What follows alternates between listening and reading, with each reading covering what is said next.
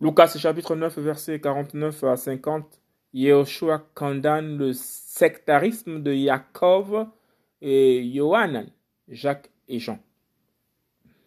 Et Johanan, prenant la parole, dit Maître, nous avons vu quelqu'un qui chasse les démons et entendant, et nous l'avons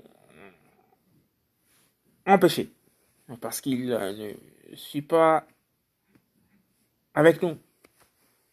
Mais Yoshua lui dit, ne l'en empêchez pas, car celui qui n'est pas contre nous est pour nous.